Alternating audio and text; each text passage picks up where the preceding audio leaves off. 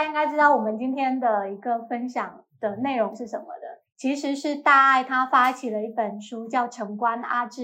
他的第二期的一个算是一个分享会吧，嗯，然后我们一会儿也也会有个签售。那我先介绍一下我们今天的一个分享嘉宾，就是除了这次这本书《晨光阿志》的发起人跟编辑之一大爱，Hello，跟大家打个招呼，也是这本书的编辑之一，叫洪哲宏。但是他好像有一个很奇怪的名字，叫阿提卡农民。所以一会儿可能到他分享的时候，我希望他可以给大家一个合理的解释，说他这个名字到底是什么意思。对，洪哲宏，我们也欢迎他哦。因为也说这一期要蹭一期电台嘛，所以我们就邀请了我的搭档陈花线老师。他算是闽南社会观察员，所以就是很多 关于闽南的一些话题，他都能够插上几嘴。我们今天的流程就是会先由大爱跟呃哲宏先做他们各自的分享，就关于这本书的一些可能是工作流程啊，或者说相关的一些心得。那可能之后我们四个人会有一个小小的对谈，到时候我跟花线再参与进来。所以，我们现在就先欢迎大爱来做他的分享。大家晚上好，我是大爱。我其实今天蛮开心的，今天有发现跟哲宏两位呃比较学术的 村长，然后我就可以以我一个创作者的角度去跟大家分享《城关阿志》的整一个刊物的一个创作，包括我的一个。呃，做杂志的一个过程。嗯，在做杂志之前，其实我在初中的时候就受那个本土杂志的影响还挺深的。那时候还有报刊亭，然后可以在报刊亭上买到类似这种 N 四代还有家人杂志。然后在那个时候看到呃本土杂志的时候，觉得就是。呃，用用杂志在做一些比较旧的东西，然后在但那个时候杂志是一个比较新的一个方式，我就觉得说用用呃用新的方式在做旧的东西，就觉得这个事情是非常酷的。然后我就在那个时候有种下了一个种子，就觉得说我想要为地方做一些事情，然后我也开始有在画一些画。这个其实是非常早，就是大概我。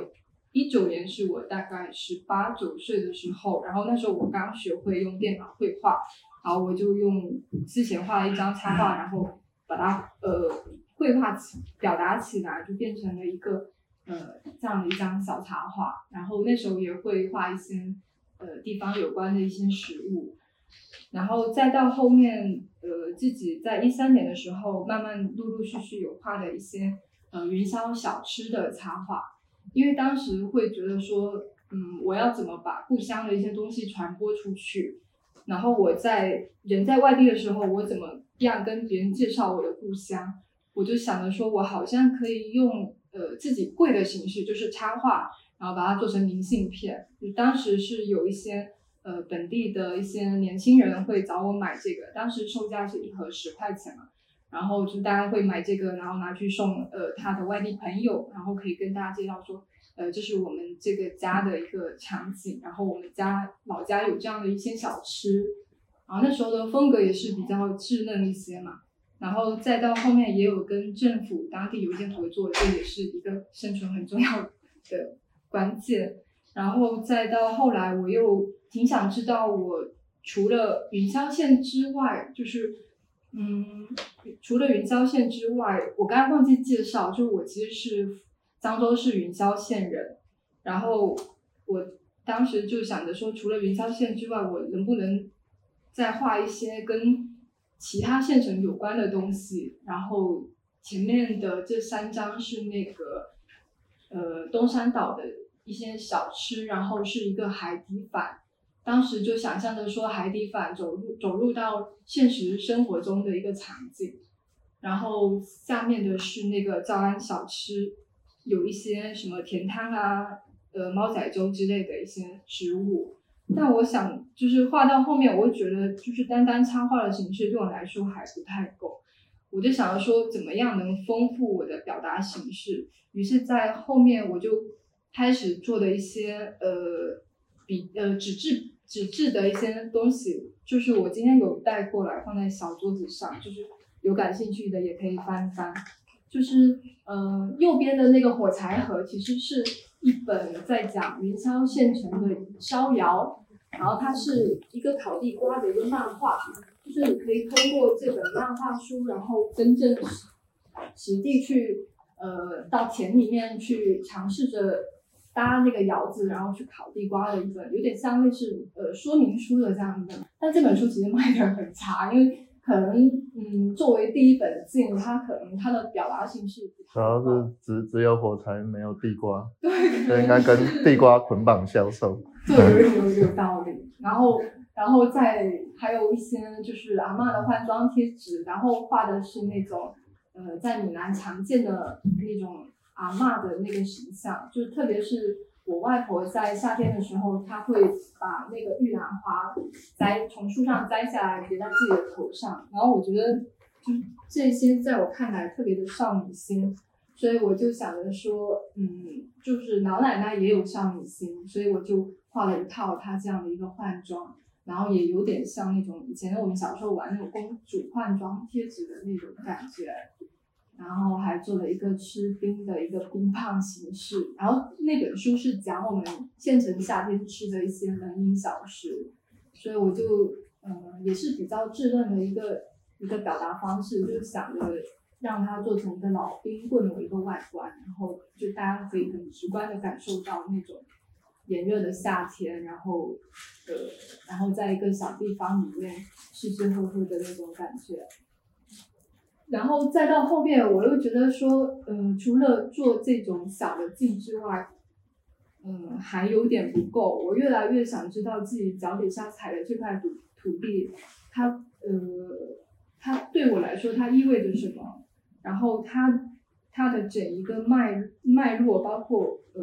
县城，它到底是一个什么东西？因为我是一个云霄县城关出生长大的人，呃，城关就是通通俗上来讲，就是呃从现代化的角度来讲，它就是一个县城的一个中心镇，也是县政府的所在地。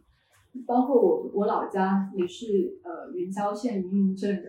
然后阿志其实就是志，就是有地方志的意思。然后呃，我当时在取名字的时候，我觉得阿志就是在百度图片里面发现阿志他有一点就是非主流的那种图片，然后就土土的。我觉得我的这个阿志的这本杂志，它也是有这种倾向，然后这种风格的，所以我就给它取名叫城关阿志。然后阿志也有点像人名。就它可以是一个模糊的一个现成气质的一个人，然后第一期的时候我设计成了一个呃类似拼图的一个地地图的一个封面，就是呃我觉得地图的拼拼图的很像那种呃拼凑的拼凑的感觉，这个是我再稍微介绍一下，就是做第一期的时候的内容。然后这个是第一第一部分是引言，我就抛弃的那种比较传统的引言的方式，是以我跟阿提卡隆伊的一个对话，就想着说，呃，以就是我一直在想说，我怎么样做一本就是大家更轻松、更容易阅读的书，所以我就用了一个大家在喝茶的一个方式聊天，然后呃，我的过渡页都是用一个拼图的形状，因为拼图在我的理解里面。呃，线程是什么？我觉得线程就是一个城与乡的一个结合，它是一个拼凑的一个一个状态。所以，呃，我在所有的元素里面都用了一个呃拼图的元素。然后再者是，我觉得作为漳州的第一本县城有关的杂志，我觉得我很有必要跟大家介绍一下每个县的一些基本信息。而且我其实比较个人化，我在里面加了一个房价，就想着说，如果有人想要回去，就也可以就是参考一下房价。就我还挺希望有一些年轻人愿意回自己的家乡的。嗯，然后在在在后面有一个那个本地人的口述，就是讲说这个地方怎么样，但一般上都讲的没有很好听。但我我其实还蛮希望保留这种真实性，这个也是我做杂志很重要的一个初心。然后有一个最后有一个休闲的部分。就是以一个本地人的视角去跟大家介绍县城的一些吃吃喝喝，然后我当时做的时候刚好是春天，然后 我发现漳州的呃有四五个县城都开始吃春卷了，然后我在每一个过渡胚的时候都有在跟他们聊这个吃春卷的一个一个过程，然后我发现每一个县它的吃春卷的方式都不太一样。就这种微妙的差别，在我看来是非常有意思的。我其实，嗯，对于那种宏大的差距，我其实不是很那么感兴趣。我反而是特别喜欢，就是去捕捉和描述这种很细微的一种区别。然后再到后面，我开始，呃，做完这本第一期之后，其实反响比我想象中的好。就很多呃外地人买我的书，其实。就我的，呃，其实我我到现在我的微店订单，呃，漳州云霄县买我的书好像只有两个人，就很奇怪，就我的书特别不受我们本地人的认可的感觉。我们本本地人不需要读书。好心酸。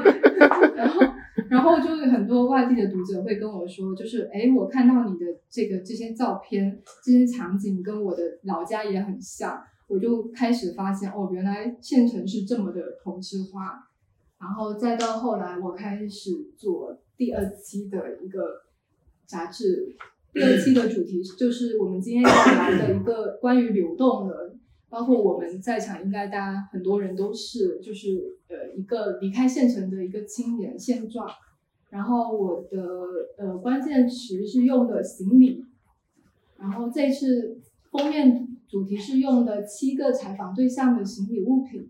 然后他们的就是杂志的反面，它是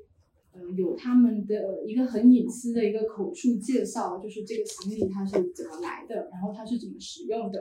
然后这本书的封面材质，它其实有点对看不太清楚，就其实很微妙，就反而我觉得这种材质让我觉得还挺贴切这个主题，因为它具有具有一些私密性。就你得得用花一些特殊的角度才能看清它里面的字。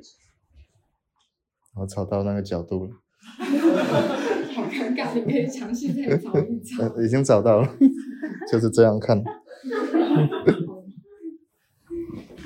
然后我还是在像之前一样，就是在开场之后做了一个，就是三三个人，借你找一下，吃茶的一个聊天的一个状态。然后我就想说，如果下一期有四个人加入的话，我就可以画一个四个人在打麻将，然后就是一边打麻将一边在就抛问题，就是说我们为什么会离开县城，然后呃，就是这个家对我们来说意味着意味着什么，就是这种恋定情节。然后我也用了封面的元素，封面的那些行李物品，然后跟自己画的一些插画做一些结合。就是在每就把每一个采访对象都变成一个卡通的形象出现在过渡胚上，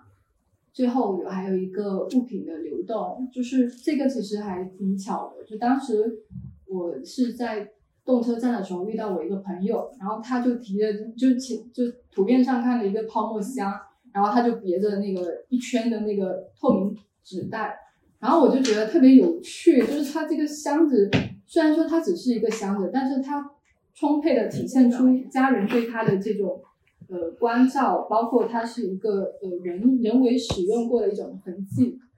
然后我就想着说，那我是不是也可以把它们书写进去？所以我就征集了嗯大概有九个九个这样的一个离开漳州县城的一个青年人的一个物品的故事。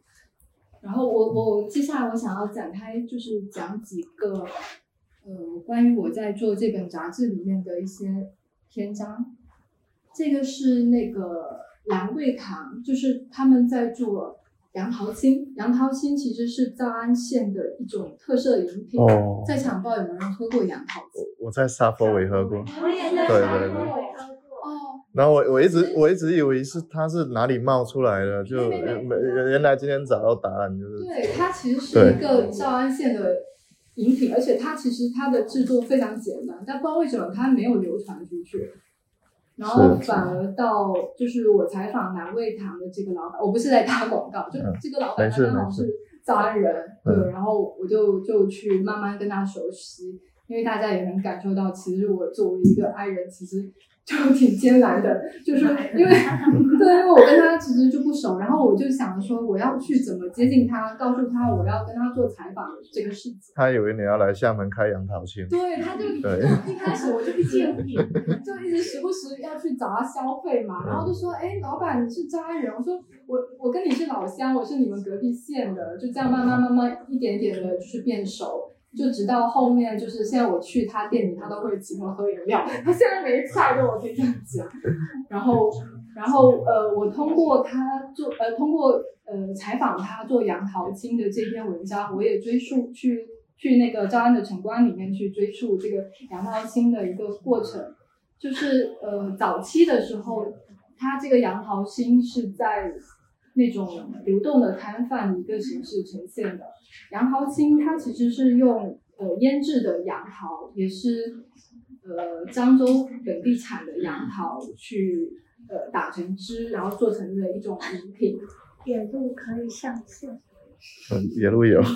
没有没有然后，然后那个右右呃右上角的是一个传统的杨桃青的门店，然后一般我我我走了城关一趟之后，我发现他们经常会跟鸡蛋汉堡这样搭配，就是有的吃又有的喝，可能就一顿晚餐就就下午茶哦，对下午茶。然后呃左下角的这个就是县城里面年轻人开的，他就是其实它这个就是哇，它还有冰糖烤梨，就是去东北学的，是吗？它就是很具有这种县城气质的一家店。然后右边就是特别的城市跟现代的一家那个杨桃青，我就具体不说它开在哪里，这样子避免我打广告。没事没事，我坐在这里也也有打广告的嫌疑。对，你们书店刚开张。然后我我就把它做成一个想要让别人更容易理解的东西，我就做了画了一个菜单，就是在在一个过渡胚的时候，就是跟大家讲说杨道青的一个制作流程。其实这个这个整个制作过程是我通过跟这个陈宇哲同学，就是慢慢接触下来之后，呃，知道的配方，所以我就就也是一个估摸一个大概，但是我觉得这样做应该问题不大。然后我就试着就这样做了一篇文章，但是呃，我在做的过程中，我觉得县城到城市一颗杨桃的流动，其实它也有某一种隐喻，就是杨桃它可以也可以隐喻成是一个县城青年，他试图呃流动到城市之后，想要去呃尝试融入城市，然后包装成城市化的一个样子。因为现在的杨桃青，它的整个包装就是我们经常喝的奶茶，就是毫无区别的，就是在对，这里。但它现在的新的包装就有点哦这个这个其实是之前的，哦，这个是旧的。之前的，对我我没有放那个新的在这个 PPT 上面，但是我在那个呃杂志里就是它它这个扁平的还是有参考到有一阵子很火那种油甘汁的包装，它它那个其实就油甘汁，然后右边的是那个就是以杨前桃汁早期的杨但是我我我为了做这个这个书，我还特意去喝去，它是一瓶两块钱，但是很难喝，就是 就巨甜。我我在哦，想你是说那个杨桃好喝吗？我就想说，我做这个杂志为什么要就是研究这么的深刻？然后呃，就是接下来我就跟大家分享一个我比较喜欢的一篇文章，就是这个是跟花花一起合作去写这个。呃瘦瘦梅啊，跟查某囝，对对，真的是，就是左呃右边的是花花 的母亲叫树梅，嗯然后她手里拿的是一个呃那个叫头水紫菜，嗯。啊，他们是来自漳浦县蓝径村的，然后他们的村盛产做一些那个海鲜，包括其实漳州是一个整个闽南海域线最长的，对吧？对，嗯，是。然后，嗯，反而我们漳州人其实一直以农业为主，所以我们的海岸线其实也不是那么漂亮。基本上大家都养鱼养虾，就是为了赚钱养家。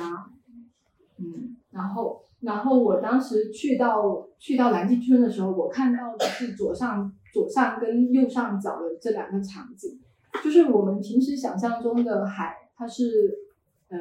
蓝天白云沙滩，然后可能比基尼美女，但是在一个县城的边缘小村庄里面，它就是这样的一个特别工业的呃一个养殖产业的状态。然后右上角的是一个是欢欢的家，就是也是这个采访对象，包括他其实也是这一次的编辑之一，因为他现在人在外省就业，就没有没有没有邀请他过来。然后，呃，他们就是为了养养殖做这个养虾的事情，所以他们就临时建了一个很矮的小房子住在这里。然后我去的时候就听到非常大的那种那个叫什么泵？呃，水泵。水泵，对，非常大，嗡嗡嗡的声音。我其实，在那里待几个小时，我就受不了。我真的很好奇，他们在这里待了。他已经把它当成白白噪音了。对对，我觉得他们真的很很就是。在我看来是非常厉害的，然后我我我其实当时是没有太想要去采访他，就是因为我觉得他们那边其实不属于城关，但是我在想，城关对我来说意味着什么？它是一个中心镇，那我可不可以就是折射到我自己，就是我以什么样的东西为中心，什么东怎么样东西对我来说是最重要的？然后当我去他们家感受到的那种氛围，就是呃，欢欢的妈妈就帮我们做饭，然后他父亲就坐在沙发上一动不动，然后就是感受到那种嗯，其实挺传统的一种家庭氛围。然后包括呃，所以我就我就想着说，嗯，回去之后，欢欢给我发了一些他自己写的诗，然后是关于他爸爸和他妈妈的，然后我就想着说。嗯，那我要不要？我就我当时看到我就很感动，然后我就想着说，能不能把我这种感受传达出去，能让他感觉到，呃，让能让别人也能让大家感感受到。所以我当时就跟芳芳说，就是能不能以以你母亲作为第一视角去写这样一篇文章，然后嗯，就有了后面的那个梳理的脉络。然后左边的是还是芳芳的一些摄影，然后是他的妈妈跟他的一个好像是外婆吧，就是在那个外面做一些祭拜，然后右边就是芳芳写的一些诗，我就把它排的比较松散一些，然后加上了那个芳芳她妈妈的一些照片，呃，就是在做完这，呃，我想想。我乾坤拉制的这个部分可能暂时先讲到这里，然后呃，接下来我想说，我在做 PPT 的时候，其实我在想，我好像是我们在场三个嘉宾里面唯一有去过漳州所有县城的人，对吧？对。然后我就想说，哎，那我好像可以跟大家讲一讲，就是漳州县城是平均房价。平均房价，哎哎，说到平均房价，我想剧透一下，就你们猜一下漳州县城哪个房价最贵？漳浦，漳浦，不是哦，东东山。龙海不是县城。啊，龙海为什么不是县城？县城是是是。都猜错了，是云霄县，我们那边最贵。为什么？可能对，跟以前做假烟有关系。那就跟泉州那个安溪房价也不便宜一样。然后就在这里，我跟大家简单介绍一些我觉得比较好玩的县城的。漳州县城置业参考。没有没有，就是一些讲一些建筑。嗯。呃，县城其实作为一个。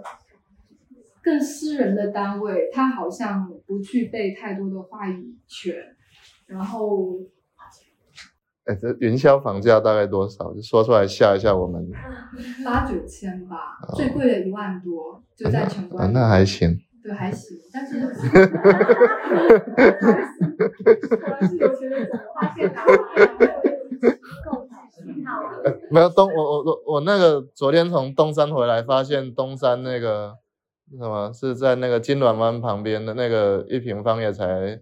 应该是六二八零嘛，就比厦门少一个零，对，六千多，对，嗯，也还可以。然后那我就接着讲喽，就是呃，所以我想说跟大家讲一下我眼中的一个县城，我觉得有趣的地方。但是呃，在这个之前，我想讲一下啊，抱歉，我有点紧张，我直接就说 说那个跟大家介绍一下这几个我觉得有意思的地方吧。就是呃，其实大家可以猜一猜，这个应该很好猜，就是如果有去过漳漳浦，对，就是。就是，所所以就是那个房房价要一万以上才会出现海底捞。就是我去过之后，我一开始一直在想云霄县它到底属于什么样的一个，呃，在整个漳州属于什么样的一个段位。然后当我去了漳浦之后，就发现哇，漳浦真的是一个城市，就是漳浦它的城市化率是非常高的。然后呃，这。呃，左边是一个漳浦县的一个城关，然后就是非常的繁华，然后具有很多的红绿灯。其实，在我我我当时在走县城的时候，我有一个标准，就是看这个县城它有没有商场。其实漳州的城市化率是比较低的，所以呃，在漳浦有有这样的商场，其实呃有这样的一个商场，包括有海底捞，其实是特别少见的。所以我特意截了一个图，就是。呃，地图上就可以看到，就赤裸裸的地方，然后只有漳浦一个县城有海底捞，我觉得这也是一个某种经济的象征吧。做诈骗比较多而已。漳浦，叫漳浦人有发言权。对，嘿，这个有点用了那个标题党，哈哈，就是呃，小香港。呃，这个其实是我老家，然后因为我走了几个地方之后，觉得这这里是一个很有趣，然后它也很具有县城气质的商场。嗯，我们呃怎么去评估一个地方的县城气质？大概我觉得估摸起来就是那种八九十年代的一种建筑风格吧。呃，金堂口商场它神奇的地方是在于它的一到二楼是呃是商场。然后都是一些呃鞋服，对，然后都消费者基本上都是那种中老年，呃，或者是呃儿童，就没有年轻人，就他的东西可能对于现代人来说过于过时了。然后它的它很神奇，就它没有地下停车场，因为它它是建于大概是九十年代初的一个设计，然后它的那个车是得开到楼上去，然后停在三楼。然后它的三楼以上全都是住宅，住宅的话大概有一百多户人家在这里生生活。然后呃那个那里的呃百姓他们的生活的一个空间的利用也特别有趣，就他们会直接在门口晾衣服，然后摆一些香炉，就是平时烧香使用的，就其实挺像把平时的民房安置到的一个。更有现代感觉的一个住住住住宅。哎，我等一下剧透一下，我等一下就要讲土肉。对我我我发现我这讲的这三个，它好像刚好关联起来，就是它具有城市的，然后具有县城的，然后再者它有乡土的地方。这这个可以大家再猜一下，就是在城关里保存完好的土楼会是哪一个县城？啊，这个果然南京还是有点刻板印象。其实南京县城还不错。呃，就是想到南京就都想到云水谣。对，就是啊，云水谣现在不太行。然后对，刚才我听到有人说平和。平和。对，然后啊，我今天有带了这本书，它其实是一个呃叫延安楼的一个土楼。其实我们从它的一个建筑的。脉络就可以看出一个县城的一个发发展，就是它可能是一个比较缓慢的一个过程，所以它才有办法去保留这样的一个城市呃土楼的一个建筑。然后到最后的话，我想以我自己的一个个人经验去收尾吧，就是我其实是一个离开云霄大概有十几年的一个呃。离乡青年吧。我在厦门其实待了十几年的一个生活，但是，嗯，我其实一直在想，说我为什么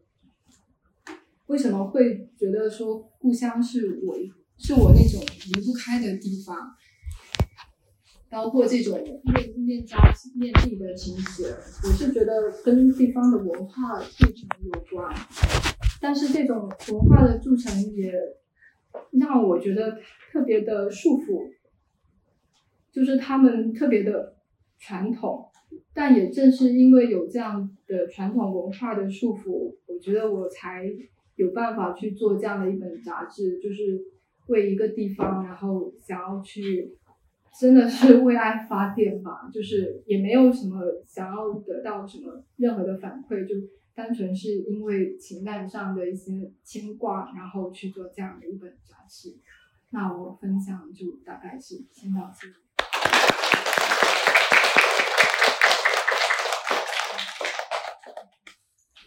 下一个，就就直接就 对对对对，接下来就是呃，接下来是学术部分。对，我我刚刚其实忘记介绍，因为哲宏他现在算是北大哲学系在读的博士是吧？还是毕业了？没有，还在读。还还在读。然后他的研究方向是宗教人类学。所以人类学的那个。对对，所以他我也挺期待他今天的分享。对他呃。然后谢谢大家。然后呃，首先就是，嗯，就我我要可能要先讲一下，就是我跟大爱是怎么开始这个合作，就还是蛮，就是这也是一个非常现成的故事。他就是通过呃朋友的朋友的朋友，就是传来传去，然后大家彼此知道有对方这样一个人，然后都并且都有一点想要就是为一个地方社会去进行一些文化创作的想法。然后，但是我又是一个行动力特别差的人，就是我虽然之前一直这样想，但我从来没有做。可能也只是，虽然自己弄了公众号，可能一年就更两次这样子。对，然后，然后，然后那个大爷就是行动力就很强，他就说要做，然后我们就开始做。然后我当时其实还很犹豫，我说啊，我们真的要做吗？然后，然后，然后就是他就我们就拉了个线上会议嘛，然后互相聊了一样，聊了一个想法，然后就开始了。那其实整个两本书，其实我都是一个比较辅助性的角色，就是呃主题也好，然后这个。呃，具体的这个采访对象，然后基本上还是大爱拿主意，然后我只是在里面可能会呃进进行一些交流，没有，我就是进行一些交流，然后呃提供一些可能有时候文字上帮忙处理一下，大概就这样子，所以就是就是其实我就是真的只是一个辅助者。然后我自己的话呢，我自己是因为博士做的是一个漳州这边的一个本土基督教会的研究，所以也长期在这边，所以也提供了一个条件，能够跟大家一起合作做。这本书，嗯，然后刚刚不是主持人说我这个名字很奇怪嘛？阿提卡农民，就是为什么会有这样一个奇怪的名字？其实是一个很中二病的名字，呃，因为我本科是也是在哲学系，然后当时是对西方古典学比较感兴趣嘛。然后阿提卡，我们知道它是希腊地区，希腊那个只要以以雅典为中心的，呃，这样一个区域就叫阿提卡。就基本上我们说那个古希腊文明讲到雅典的时候，它差不多指的就是阿提卡区域这块的这些人跟他们的历史，还有他们的这个呃文化创作。呃，然后我自己特别喜欢雅典，但是呢，你知道，就是县我也是县城出来的嘛，然后你到城市里面去念书，然后还有一些城市里面孩子，他们也很喜欢古典学，然后然后你看到他们就觉得，哇，这个古典学很高端，然后但是但是我我又很农民，对吧？我就觉得自己从现在我很农民，但是我觉得好像农民其实也可以也可以喜欢这个东西啊，也可以没关系，那我就给自己取名一个叫阿里卡农民，但他其实也是一个呃希腊戏剧里面一个很典型的形象，就是那些住在雅典城外的。可能要经常要进到城里面，但是他又要回到乡村的这样一些人，然后这些人他们就是一个介于文化中心跟介于这个完全的所谓的这个荒野之间的这样一群人，然后我会很喜欢这样一个形象，就是呃，阿里斯托芬有一个戏剧，他就就以这个农民为，有好多戏剧都是以农民为形象去去创作的，然后我接下来讲的东西可能会呃会跟大 S 的两本书有关，但是会有一些。游离就是，首先我要讲一下，就是为什么会有一个对于嗯县城生活的，或者说对县域社会的一个嗯关注，就是可能大概他有自己的一个个人生活史的回溯嘛，就是初中的时候受到一些地方杂志的影响。那我其实也会做做一个类似的回溯，就是嗯，首先我个性上我会是一个比较容易去呃更喜欢去回忆过去、描述过去的人。然后其实个人是在从小到大经历了几次呃居住空间的变迁的。然后嗯，因为大家讲县城之前更多会讲到它是一个呃，可能是一个什么呃，比如说若干个乡镇的一个呃文化的的中心啊，这个政治的中心啊等等之类的。但其实有一个呃，除了这些，因为讲文化中心、政治中心这些说法，它在前现代同样适用嘛。但是我觉得我所经历的县城，它有个很独特的地方，就是我居住的空间和环境，它是与四九年之后到这个七八年之前这段所谓社会主义时期的各种呃历史是分不开的。因为我基本上是在各种单位制的这样一个生活空间里面长大。就我最开始住的是呃我外婆外公家的那个是在糖厂的一个呃工厂的生活社区。那在这种生活社区里面，它就是一个大家可能都是一个单位里面的集中居住，然后会配到很多公共空间，然后会在里面有有所交往的。然后到我这个念小学的时候，我搬到县城里面来，我又住的是这个我父母他们单位的那种集体宿舍。那那单位集体宿舍跟我们商品房其实不太一样，就是它是一条走廊进去的话，呃，每个一一户可能会有一个房间，然后大家是共享走廊里面的卫生设施，然后有些可能会共享厨房。然后有些是，然后还有那个水池、卫生间这些，所以它会有一个呃人与人之间去进行接触、密切交流的一个空间在。那再到后来，我就搬进了我们大多数人现在居住那种就是单元之间彼此隔离的现代居住空间。然后搬过去之后，我会特别怀念之前那种单位制的那样一个有大家彼此交流、彼此交互的这样一个空间。然后我就给大家看一下，这个是我最早就是最开始住的，这个是那个漳浦糖厂的。一个就是叫赫鲁晓夫楼嘛，就这种赫鲁晓夫楼是很典型的受苏联影响的，呃，专门给那个企事业单位配置的。它面积不大，然后会很精，里面会设计会很紧凑，然后但是功能也很齐全的这样一种居住空间。呃，这种建筑之前在就是中国还是挺常见的，然后会伴随着最近二十年的这样一个快速城市化过程被拆除掉很多。嗯。然后这个是我住的第二个，就是县委的宿舍楼。就我刚刚讲到，它里面是一条走廊的那样一种，有很多开放空间的这样一个宿舍楼。呃，就这个为什么对我童年记忆很重要？就是我找到了另外一个现在还有人住的一个单位大院，就你会发现这样一个单位制的这样一个空间，它会呃嗯提供很多呃人与人之间交往的空间和场所，就不会像这样城市里面单元隔离建筑一样把大家分开来，就孩子们可以在。那个楼前面的空地、篮球场啊等等之类上面去活动，然后这些空间它也不是说像城市里面高档小区，城市里面高档小区可能有这些空间，但它可能是不对外开放的，就你可能要刷卡你才能进去，你要户主你才能进去。但是像这些单位制的空间，你可以周边的其他原有的城市居民大家也可以进来，所以它是一个边界是一个流动的、开放的这样一个场所。然后我会很喜欢这样一个东西。然后其实整个我身处的这样一个呃，我所经历这样的县城，它并不只是一些单位。的建筑而已，就是整个单位制它所象征那个时代，它是跟一连串的各种呃具有社会主义现代特征的公共空间关联在一起的。我们这边来看张地图啊，就是这个是九零年代那版的漳浦县志的地图，然后随安镇就是漳浦县的这个县政府的所在地，就是我们通常说的城关。然后你看我圈出来的几个地方，就是呃，它会有几一些建筑是前现代的县城没有，就我们说前现代一般指的是这个。呃，四九年之前嘛，然后可能一二年到四九年这段时间，我们会把它当做一个过渡时期。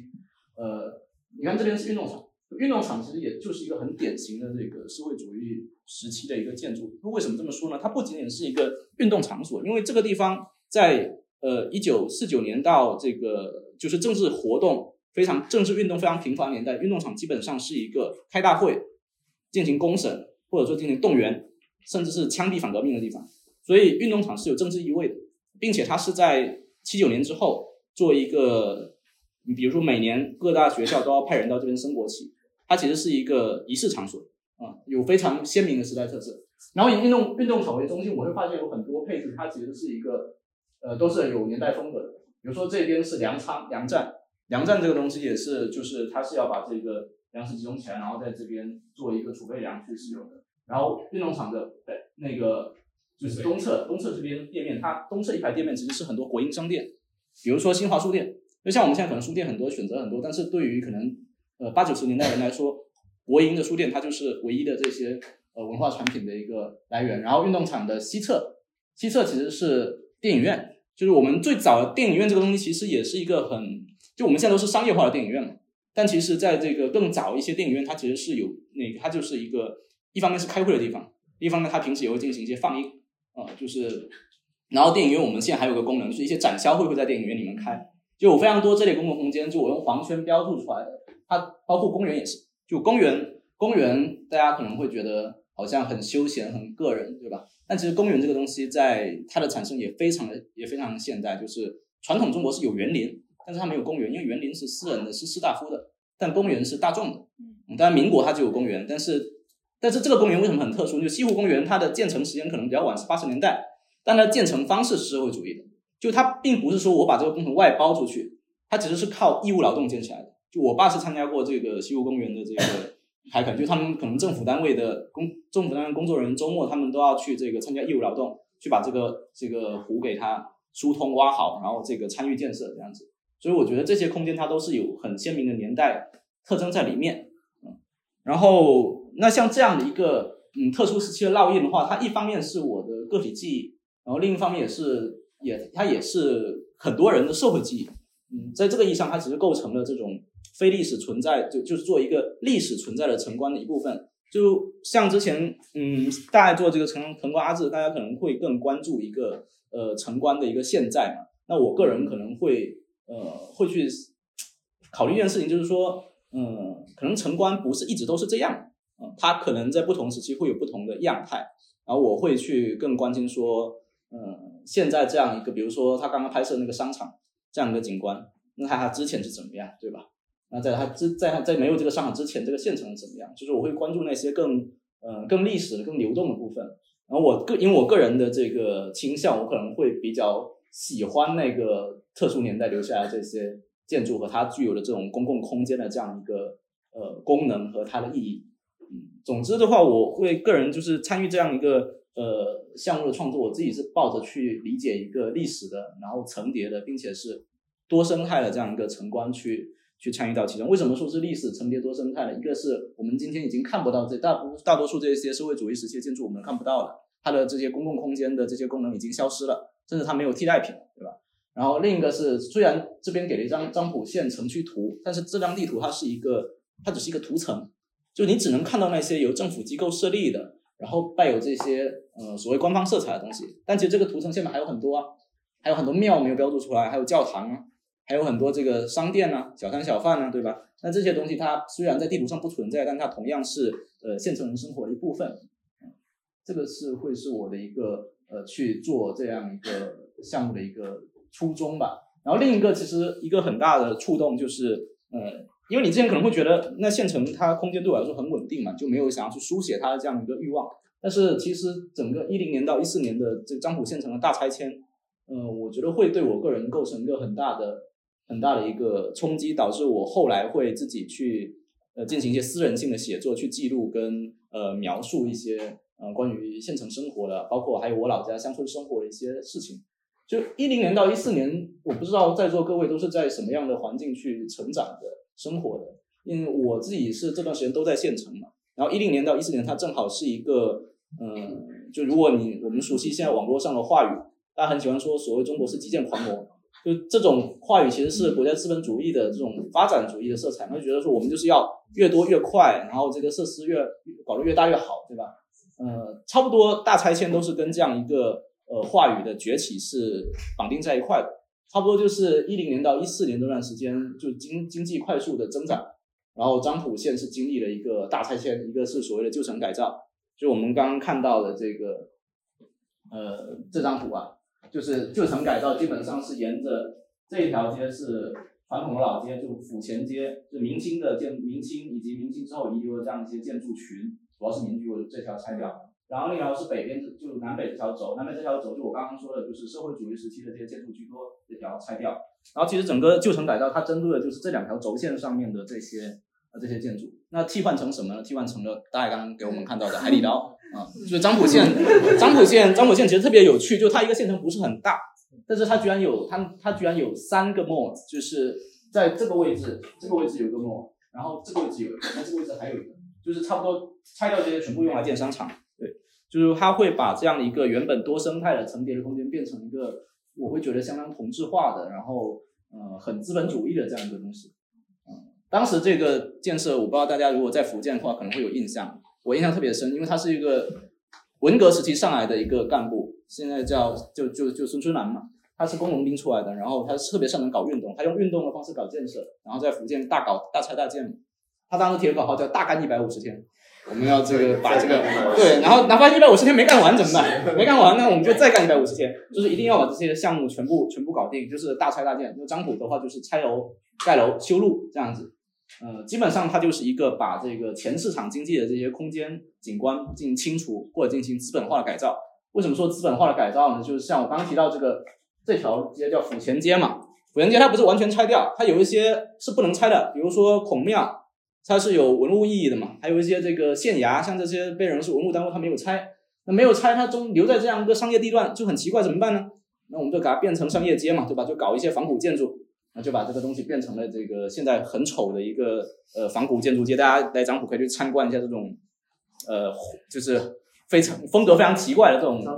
仿古建筑奇观。有有一个。房地产项目叫什么大唐什么啊？就是这个啊，对对啊，就是这个，这个这个古前街就是他们负责的，就是做了一些就是洋不洋，就古不古，今不今，中不中，洋不洋的东西出来。然后对，然后整个空间变迁的话，它其实不单单是一个呃场所的变迁了，因为其实我们理解空间好像是一个外在于我们的一个容器，然后我们走过去穿过，然后就这样而已，但其实不是，就空间其实是我们身体的一部分。就我们在我们身体的、我们的思维、我们的行动，它其实是跟空间是关联在一起的。所以我接下来，呃，就大家可能就是我们之前讨论过，其实要不要做拆迁，就是但会觉得会有点太敏感，没有做。不会。所以，呃，其实。漳州买的人不多，倒还好。呃，不是，就是因为 因为这种议题议题是比较敏感的嘛，然后就是最后，所以我可能今天会更多谈，因为我们没有能够在书里面去处理的一些。呃，拆迁的问题就是空整个空间变迁，它跟我们的生活样态是密切结合的。但是很多时候，我们作为一个可能一个很现代的人，我们很容易去适应那样一个呃现代化的节奏跟生活的空间。但可能对很多人来说，其实并不是。他们对他们来说，这个呃空间的变化，就是对一个生活节奏完全的一个打碎，然后要重组的这样一个过程。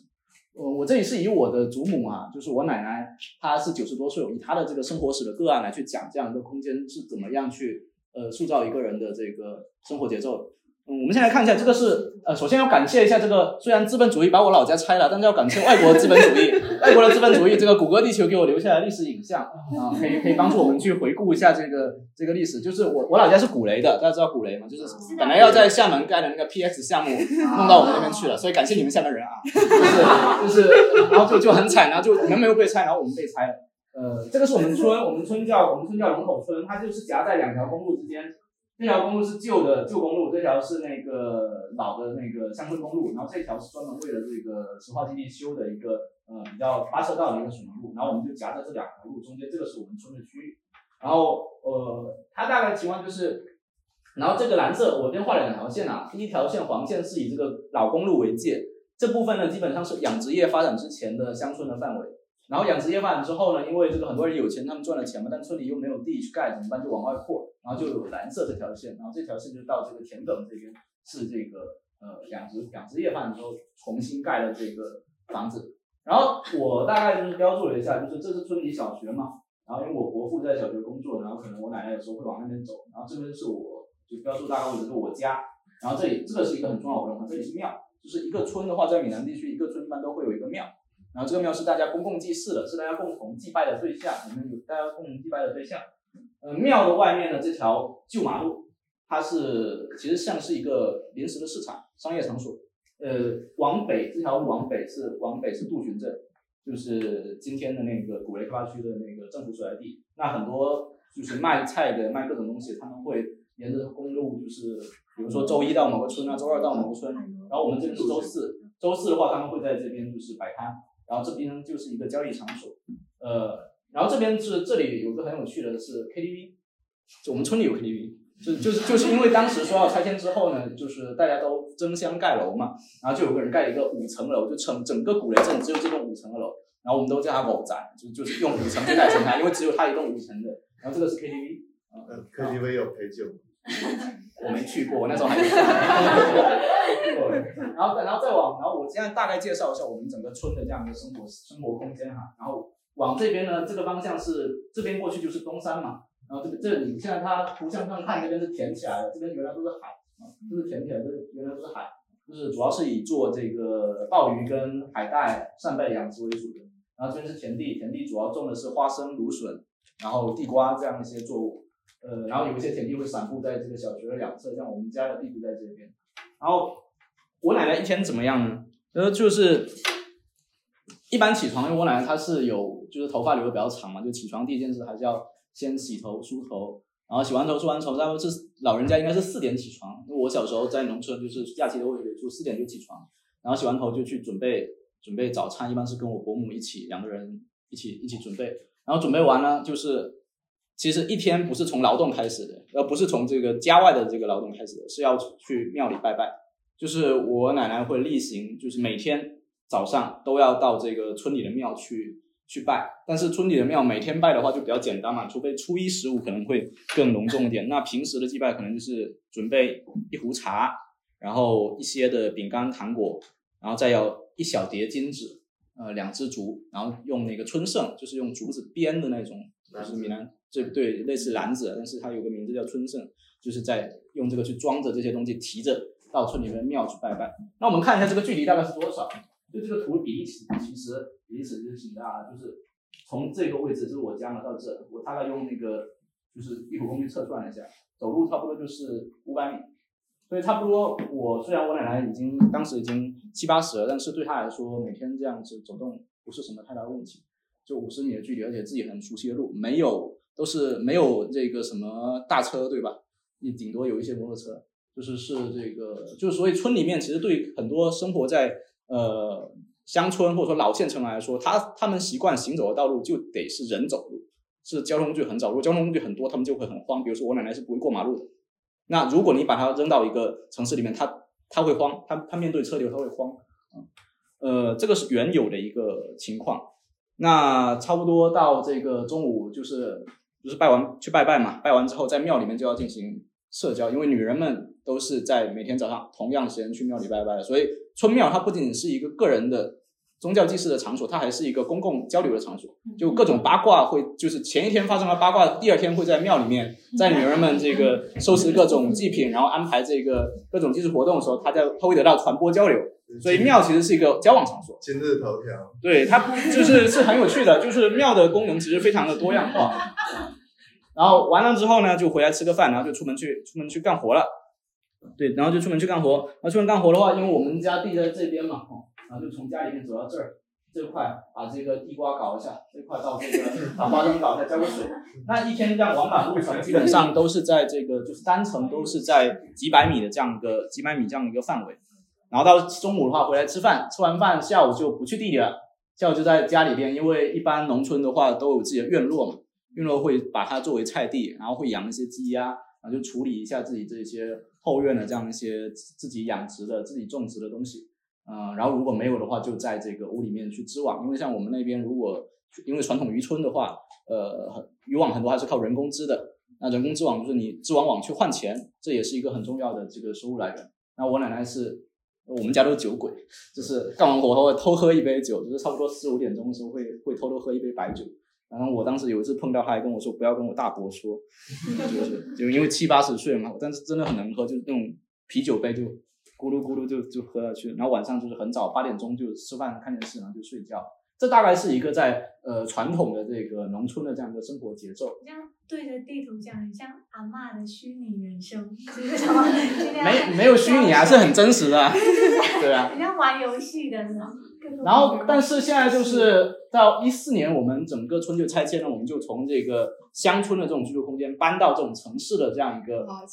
单元的这样一个楼里面。这个这个图彼此是比较就是比较大的，就是呃大家看的话，这些都是小区嘛，就一个个，这是一一个白点一个白点，这个就是一栋这个商品住宅楼，一栋一共三十层，每层一共是四户，呃是比较密集的，是比较密集的这种居住空间。基本上整个古雷镇的呃人口。呃，大多数都搬到都搬到这边住住进这边，然后这个其实蛮有趣，因为我们之前不是说每个村都有一个庙吗？那在闽南地区，你拆迁有个问题，就是那这些庙怎么办？呃，然后我这个是我去年去民政局那边实习偷听来的，大概就是说，因为在中国的宗教政策里面，就是你设立一个庙，它其实是要办证的，就是要有这个作为宗教场所登记的啊。那像这些，但是去当时拆迁有个疑难点，就是说政府为了一方面想要快速推进拆迁，但另一方面因为这个庙的问题跟这个民众他就有争执嘛，那怎么办呢？我们要快点拆掉，然后快点把工厂搬进来，然后就做了一个妥协。妥协就是说我们划了一块地，专门给这些庙去安置，就在这个位置，就我用黄色圈出来这个位置，它是一座山。然后就从山脚到山顶依次这样盖上去，所以整个村的庙就是从原来分散在一个村里面的状态，集中到这样一个叫做现在它叫神仙村啊，就是在在就是在流行的这种短视频里面，他们会用这种 现在是网红点，对带有娱乐性的这种语言去描述它。抖音网红但对我们来说真的很烦，就你看那种旅游车一车过来，我要来拜拜，你们吵死我，对吧？然后这个是这个是他们现在集中安置的地方，那这里就。第一个第一个问题就是，原来我每天都要去拜拜的这样空间，它跟我的生活空间就是直接直接分离掉了。对，就是整个村庙就在呃我的事，就是在这些人的视野里面消失了嘛。所以当时刚搬过去，我奶奶就说她去跟这个德亚公办退休。就我们这个村拜的是玄天上帝，玄天上帝在闽南就很多地方都叫德亚公嘛，地爷公。他说我去办退休，就说这个现在年纪也大，因为。也没有办法每天去，所以要去准备一次比较比较隆重的拜拜，然后跟跟神明说呀，以后我就没有办法每天来了啊，这样子。那为什么为什么会有这个问题呢？我们可以看一下，就是我家大概是在这样一个位置，是然后已经是算离的这个庙是比较远的，从这里到这边，其实从这里开始都是山路上坡，总共的里程是二点一公里。二点一公里对于我们这些熟悉各种现代交通工具的人来说，肯定不算什么。对吧？你会开车，你会骑摩托车，它什么事都不是。那问题就在于，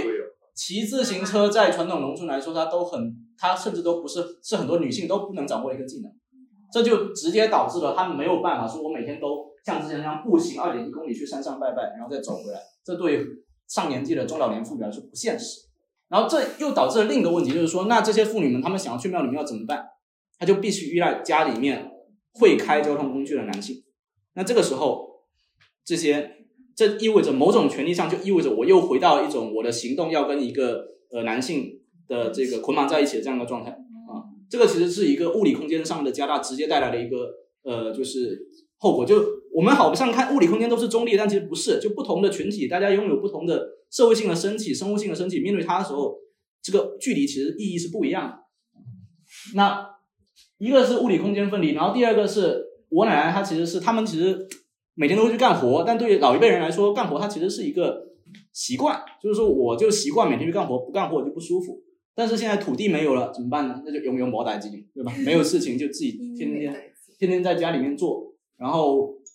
就像你的一个劳动的权利就被剥夺了。就是很多其实很多的是农村妇女，她会在搬迁之后很长一段时间她没有办法适应，就是她找不到一个嗯过去能够施展自己拳脚的空间，然后每天都要在家里面对。因为赔得到巨额赔偿款，然后去外面花天酒地出轨的丈夫，就所以当时其实发生了很多这个妇女自杀的事件，就是在刚拆迁之后这个时期发生的。呃，那面对这样一个没有劳作的问题，大家如果熟悉很多呃城市拆迁社区的情况的话，大家就会知道，一般都会做一种有一种变通方式，就是把小区里面的绿化那绿化带把它挖掉，对，然后变成菜地。嗯，这个这个事情在小。就是在这也发生过，但是因为物业管理就是不禁止这样做嘛。那没有那没有这个菜地怎么办？大家还是想种菜，最后就发现，因为这个拆安拆迁安置点的话，它周边还是乡村，然后在它跟其他乡村之间其实有一些模糊的地带是可供利用的。我用黄线标出来，这部分它其实有一条排水沟，这条排水沟从这里延伸一直延伸到东东岸，再注入海里。那沿着排水沟，它就会有排水沟两侧的坡地，所以当时很多老人就会到这个。呃，排水沟两侧去开垦坡地，这样子啊，这算是一种一种解决的方式。但即即便如此呢，也只是很少数人，因为这种地有限嘛，先到先得。然后你也不可能说让这些七八十岁的老人全都每天从这个小区里面出来到这边去劳作，所以对他们来说，整个生活的节奏其实出现了一个巨大的一个变动。这是劳动的问题，而且一旦遇到创文明，逻辑菜地要被哎，对，没有错，它就会被纳入到一个城市的这样一个规划权利跟这种管理权利的这样一个视野里面去去被处理。那这个是劳作的问题，那还有个交往的问题，因为我们之前讲说，一村庙是一个很重要的交往空间嘛。那其实除了庙的话，还有很多呃边界不是那种很明确的场所，比如说村口、路口、某棵树下，或者说几就是几户人家每天行走的路线会交汇的地方。这些地方都是一个交往空间，但是你在集中安置之后，很多人分散居住，这些空间其实消失掉了。那消失掉，你就说那那没关系，我们就串门嘛，对吧？就是我们作为一个现代人想法，就那就去串门呗。但大家有没有想到一个问题，就是它是三十层的高层建筑，它一定有电梯，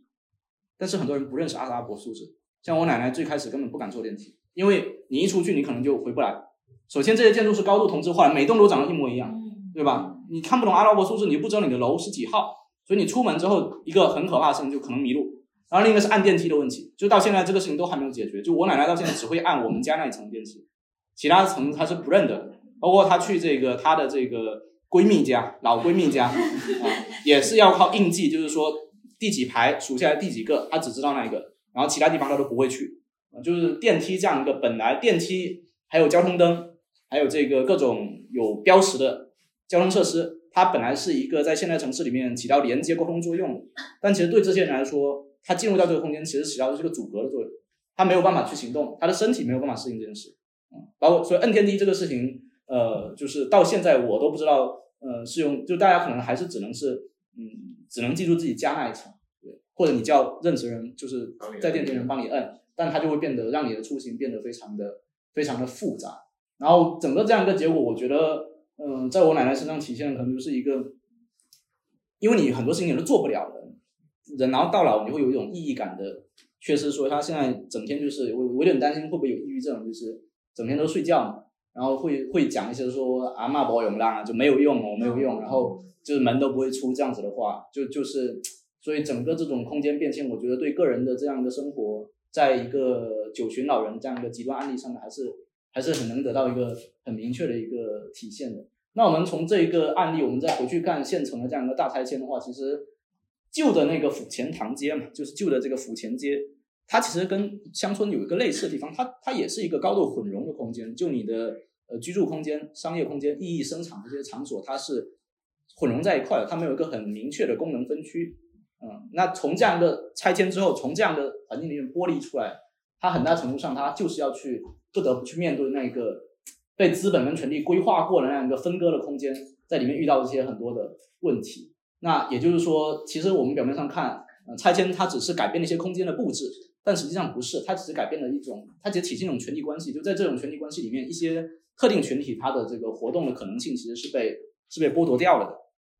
然后。那讲这样，其实我是希望去呃呈现一点，就是我们所理解的这个城关，它不是一个不是一个非历史的概念，就这个城关一定是流动的，就是第一个流动的意识，它在时间上是流动的。我刚刚提到是有一个前现代的呃县城，啊，它有一个经过现代化建设的这样一个呃，把这个就是社会主义时期各种公共性的空间安放叠加到这样一个前现代的这个县城意义上的这个县城，那还有一个经过呃，就是九十年代之后资本主义。自由资本主义的这个呃横扫，然后被这个撕裂、碎片化的这样一个现成，那这几个是叠加在一起，所以我觉得就是在我们去尝试进行这样一个创作的时候，呃，我可能会更多的去考虑这方面的一个问题。然后另一个流动其实是一个边界的问题，就是它的边界是流动。就刚刚大概讲到那个荒荒那个例子，就是我之前其实我们创作的过程中有一个两个人有个分歧，就是说我觉得很就是他就是大家经常会觉得说某些人或者是他虽然很有趣，但他算农村的，它不算县城的，然后我们就不要去采访他，或者说我们就不要把它算进来。然后我我自己是就是会，呃，但他最后接纳了这样一个乡村的例子，反正我跟他的理由可能不一样，就我会觉得，呃，从县城到乡村，就是县城可能跟城市确实是距离很大，但是县城到乡村的这种两者之间的边界流动性是更强的。某种意义上，呃，乡村也是一个县城的一个呃延伸，对，嗯，那。嗯，那但是我觉得就是我们现在面临一个情况，就是说在这样一个快速城市化的进程里面，这种城关它是不是已经开始离乡村越来越远？就就是包括可能它越来越远，它不是物理距离上越来越远，而是说整个在里面的整个生活方式，嗯，整个生活空间它已经越来越远离传统上那个距离乡村更近的县城，而更像一个城市，对吧？那在这个意义上，我们是否还能够说有一个？独特的县城呢，就是我们还能够把城关的这样一个生活空间和它里面的生活跟其他的类型空间区别来吗？我觉得这个是一个就是从事这方面创作的人可能要去进一步考虑的问题。然后另一个就是说，那在这样一种变迁里面，呃，那样一个被丢下的过去其实与县城结合更为紧密，但是现在被丢下的乡村，它又会面临怎么样一个命运？我觉得是说县城创作可能也要去呃关注到这样一个区域和这样一个人群，因为其实对农村人来说，他们去的最多的不是城市，他们去的最多就是县城。某种意义上，他们就是县城的一部分，因为县城的蔬菜、粮食各种东西，它都是靠农村供给的。就你我们我们作为县城人，你说你是吃土鸡，对吧？土鸡肯定不是县城里面养的，那它一定是农村养的，对不对？那那我觉得整个乡村、整个地域，它都会构成县城一个。呃，一部分嘛，就比如说我的身体，当然我我我的我的手脚，我的躯干是我的身体，但是所以我们手机越用越多，对吧？你不自觉我就想拿手机，那这个时候手机它也变成我身体的一部分。那我觉得可能乡村跟县城的关系，它也是也是这样的。嗯，我我以上就是我今天晚上的分享。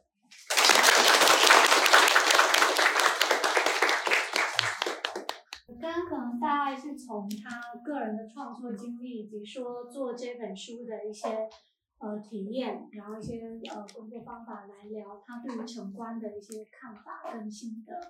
那可能阿提卡蒙尼叫我名字吧，叫我名字。啊，大家大家忘记这个忘记这个中二的网名啊，忘记这个中二的网名。哲红，哲宏，哲宏。哎，我跟你我也姓洪。哦，这样子。我也姓洪。好巧。哲宏，哲宏，他可能会从他的专业背景跟他的学术背景去聊说，呃，更流动的、更有变迁性的、有历史性的。以及说从他个人的案例，再到他阿妈的呃生活史来呈现他对于城关的一些理解。那其实我们今天嘉宾算是有三个嘛。那虽然说发现老师他没有 PPT，但是作为闽南地区的社会观察员，所以我想也也想知道说，呃，他因为他先听了两位嘉宾的分享，然后想看你有没有一些。呃，想法的补充，或者是说对于他们的分享有一些自己的看法。其实就是就是看了大爱的书，还有那个泽宏的分享，就是第一反应是让我想到我大学时候的舍友，因为我我是在漳州读的那个那个那个呃大专，就是张张技院，漳州职业技术学院。没有了，没有。那现那现在好像好像也升级了嘛。现在高考分数太低，好像也进不去。然后然后那个，然后我我我的室友刚好有一个漳浦的，然后一个云霄的，然后有一个华安的，对，然后所以基本上就感觉在从大学时期就已经在跟那个现场接触了。然后第一反应是其实。当时看到这这就城关大志这个，我就觉得，哎呀，真的是挺挺难得的，就开始有这个。我们之前有一句有一个名词，就比较，呃，现在说比较泛滥，就是那个地方的一个一个自我觉醒，就在在地文化的一个一个自我觉醒的一个过程。然后这我觉得这个是一个一个过渡。然后我我觉得可能泽宏也会面对一个问题，就是是你的认知。跟当地县城发展的一个那个落差，因为特特别你又在那个呃在在在那边的公交单位有有有工作过，所以你会觉得好像就是就是就是在漳州很很奇妙，就是有两套并行的体系，就是那我我觉得在漳州生活很很妙的一点是，你在半夜两点的时候在路上走，路上都有很多人呢，真的就是。漳州的两点到四点，就是对很多人来说，我们在厦门就是睡觉，他们那边就是夜生活的，可能是个高潮进入尾声的那个阶段，就是那个阶段你还可以去吃煎包，去喝那个，去去去喝个汤醒醒酒，然后再回去睡觉。睡觉以后早上，哎，奇怪。八点半他还能准时起来，去去单位打卡上班。那去单位打卡上班，可能就是看一下报纸，然后喝点茶，然后领导突然间哪哪个关系来的需要调整，就写写报告。所以我我就是包括我认识的大部分在漳州体制里面的朋友，感觉他们都有两两套病情的生活。嗯，就是呃，也认识一个那个旅在旅游局的领导。然后看他的朋友圈嘛，可能一半是那个，一半可能是那个精神学习的那个报道，另外一半是他那个呃那个东山海鲜代购。所以说，我我觉得我觉得漳州人真的很奇妙的一点是，他们能可以把自己的生活这样，这样就分得井井有条。包括我们在漳州开店，就是很明显的一个特点是，大家哎，这个伙伴工作还不错，然后可能过了差不多不到一年，他说我可能要辞职，为什么？我要去考公务员。对，就基本上大部分都这样的，就是可能大家总觉得好像最后没有进到体制内，哪怕我一个月拿个两千五，但是有人帮我交易社保，就就就就 OK 了，就是会就是会进入这么一种状态，然后然后这也是我我觉得就是我很喜欢漳州的一点，就他们大部分人都很追求稳定。那你什么时候考公 啊？我考，我是从那个体制里面跑出来的。对，我以前以前是在那个电业局，哦，在电业局抄抄电表，就但在在厦门。那也是有编制的呢。那我我那个就是在在某一年的六月，红姐递了一个那个辞辞职信。对，因为我发现好像在体制里面，大家。就是好像失去了那个为一个想法往前冲的一个动力，除非说你有非常大的理想，我要我我我真的是那个对这个社会是有有有这个，嗯，我想改变那个体制，他可能还会留下。那所以所以就就就很好玩的一点，我就觉得漳州，因为它刚好有闽南最大的一个平原，嗯，所以它的整体的性格不会像泉州那么拼。就是外在的那种拼嘛，对，所以所以就变成说，好像在在在下漳泉这道文化语境里面，他们之前有开过这么一个玩笑哈，就是不一定很恰当，但是我觉得从某个角度能反反衬出这三个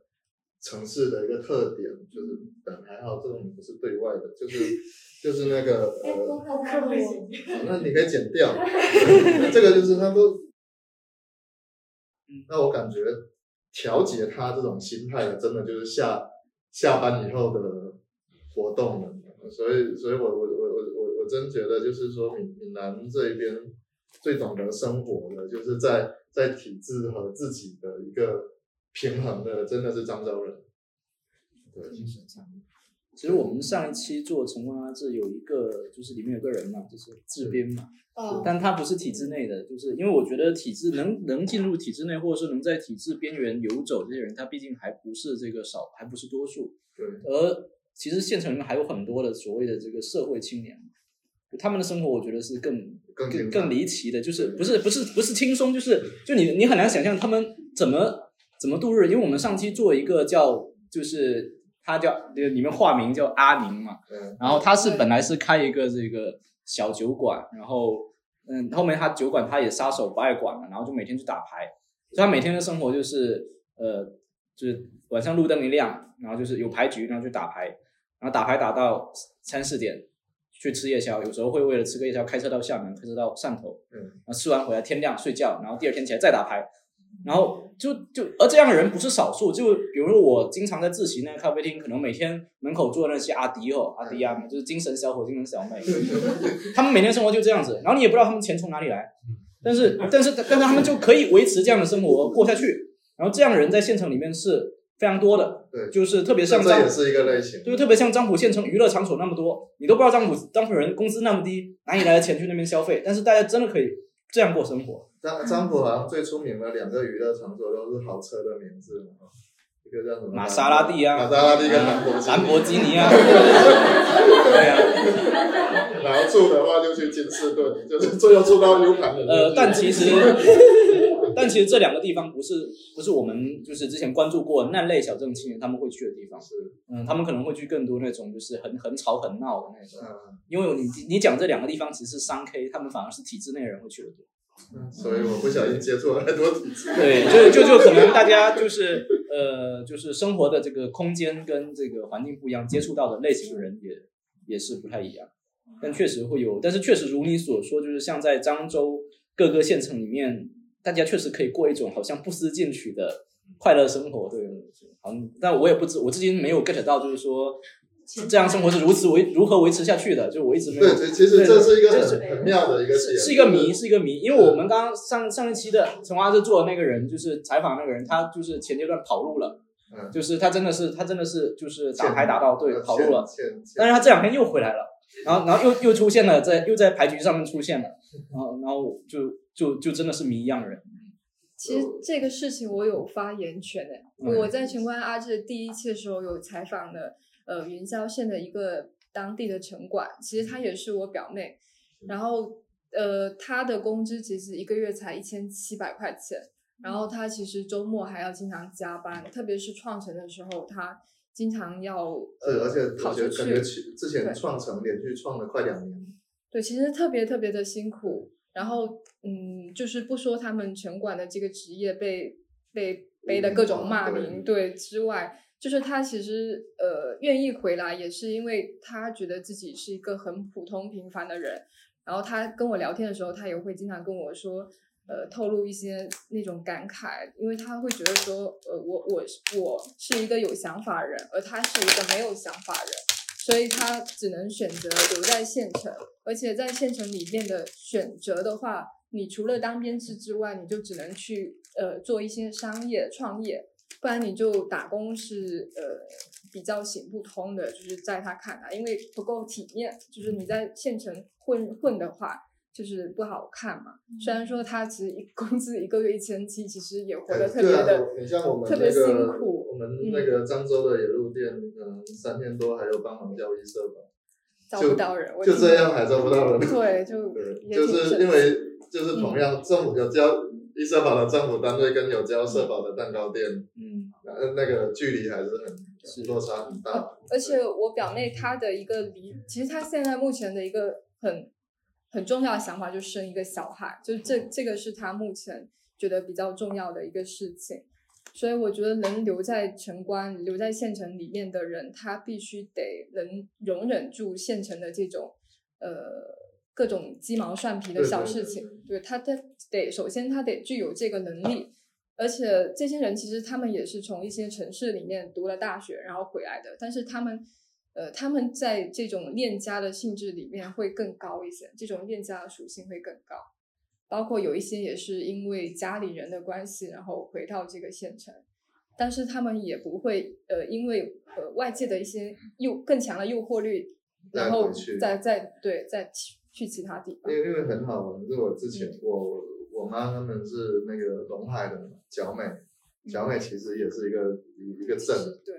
然后她是在那个村里头，她很年很很年轻的时候就来厦门，大概十六岁就来厦门，然后其实我有问过他一个问题，就是你当时为什么要来厦门？对，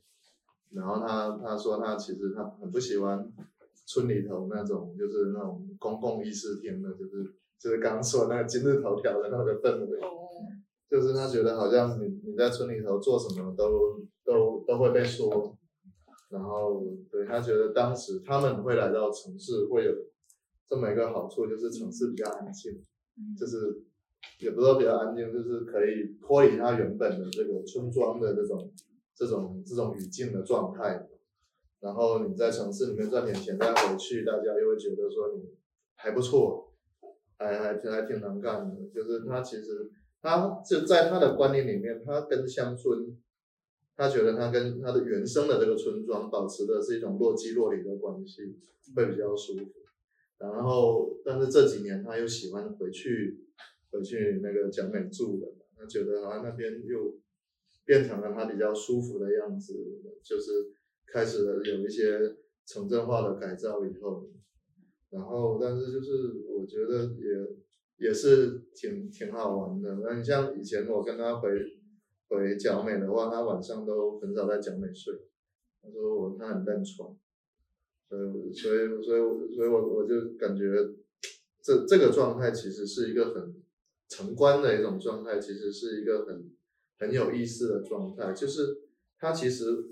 它现在整个城城可能城镇的定位就是在城市化跟农村化的一个中中间的一个状态，但是肯定是偏城市化的方向去去发展的。但是这个发展过程中肯定也会出现很很多这种呃，就是这种矛盾嘛。但是在这个矛盾中，你像后来我们做做餐饮的，我就觉得说我们很喜欢去县城里面找灵感，嗯，就是它里头会有一些村，就是呃，在比如说现在大家一开开个店，就会觉得、啊、这个我要像上海的，或者我要像日本的，或者要像像像台湾的什么什么。嗯但是其实反过头来，我觉得就是城关有时候是能给我们一些新的灵感。但我上次去招安，我就觉得那边的那个呃甘蔗冰应该可以成为新的爆款。嗯，是的，对对对，就炒，炒甘蔗冰。对对对，然后包括招安的甜汤，嗯，它可能是未来厦门流行的四果汤的再往上一层的那个那个，那这些东西其实就是在县城里面，你去你去找这个业态，它就可以给你一个反射，对，所以变成说我们最喜欢的旅旅，你像我早期呃呃出来工作那几年，我喜欢去泉州，然后现在我不不太喜欢去泉州。啊，我喜欢去，就是就是去就是去县城，因为县城其实最最没有人会觉得去县城旅游有多有趣，但事实上你看你发现潮州发展起来的时候，我觉得慢慢的这种这种县城的旅游经济是会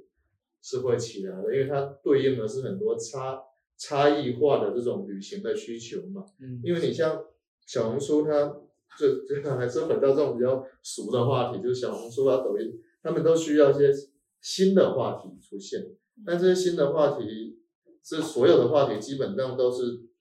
很强力的在重叠的。那你要怎么去找到你自己的话题？事实上就回到我从哪里来的这个角度。比如说我，我就很喜欢蒋美，嗯那个蒋妹她有她有那个有一家很好吃的那个那个鸭鸭肉面面线，在在一个很臭的河边，对，就是就是有这样的一种差异。包括我们之前去去去招安嘛，那时候大家都很热跑去潮州，那我觉得招安就很好，因为你可以躲开潮州的对，那。潮州跟东山的那两拨人嘛，因为你仔细看地图，其实招安就夹在潮州跟那个东东山的中间，然后春节的时候那两边是人最多的。哎，那你突然间发现跑到赵安，又能吃到两边相近风味的食物，但是赵安其实也也不错逛。嗯对，反倒是慢慢慢慢自己发掘出了一种能在那个县城里面自己找东西吃，自己自己发现有意思的点的一个能力。嗯，所以我我我觉得就是城关啊，这以后肯定会越越卖越好。他突然间，呃总结的